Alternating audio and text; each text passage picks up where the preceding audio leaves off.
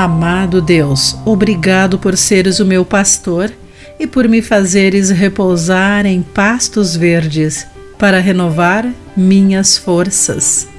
Olá, querido amigo do Pão Diário, muito bem-vindo à nossa mensagem de esperança e encorajamento do dia. Hoje vou ler o texto de Elisa Morgan com o título Procure o Verde. Com voz grave, o capitão anunciou mais um atraso. Desconfortável no assento da janela a bordo de um avião que já estava parado há duas horas, irritei-me em frustração. Depois de uma longa semana de trabalho, eu ansiava pelo conforto e pelo descanso em casa.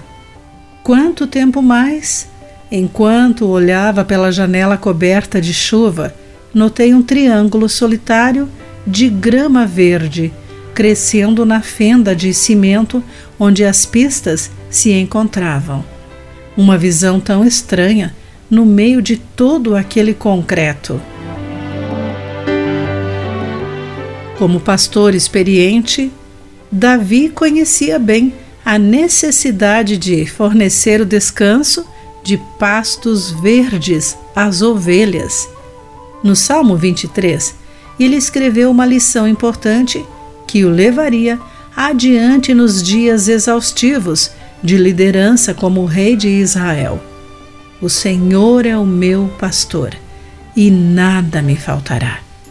Ele me faz repousar em verdes pastos, renova minhas forças. Na selva de concreto de uma pista de aeroporto, atrasada e sentindo a falta de conforto e descanso, Deus, meu bom pastor, direcionou meu olhar para um espaço de verde. No relacionamento com Ele, posso descobrir a sua provisão contínua de descanso, onde quer que eu esteja, se eu a perceber e entrar nela. A lição permaneceu ao longo dos anos. Procure o verde. Está lá. Com Deus em nossa vida não nos falta nada.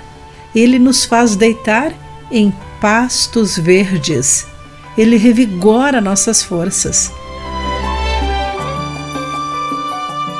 Querido amigo, onde você pode procurar o descanso hoje?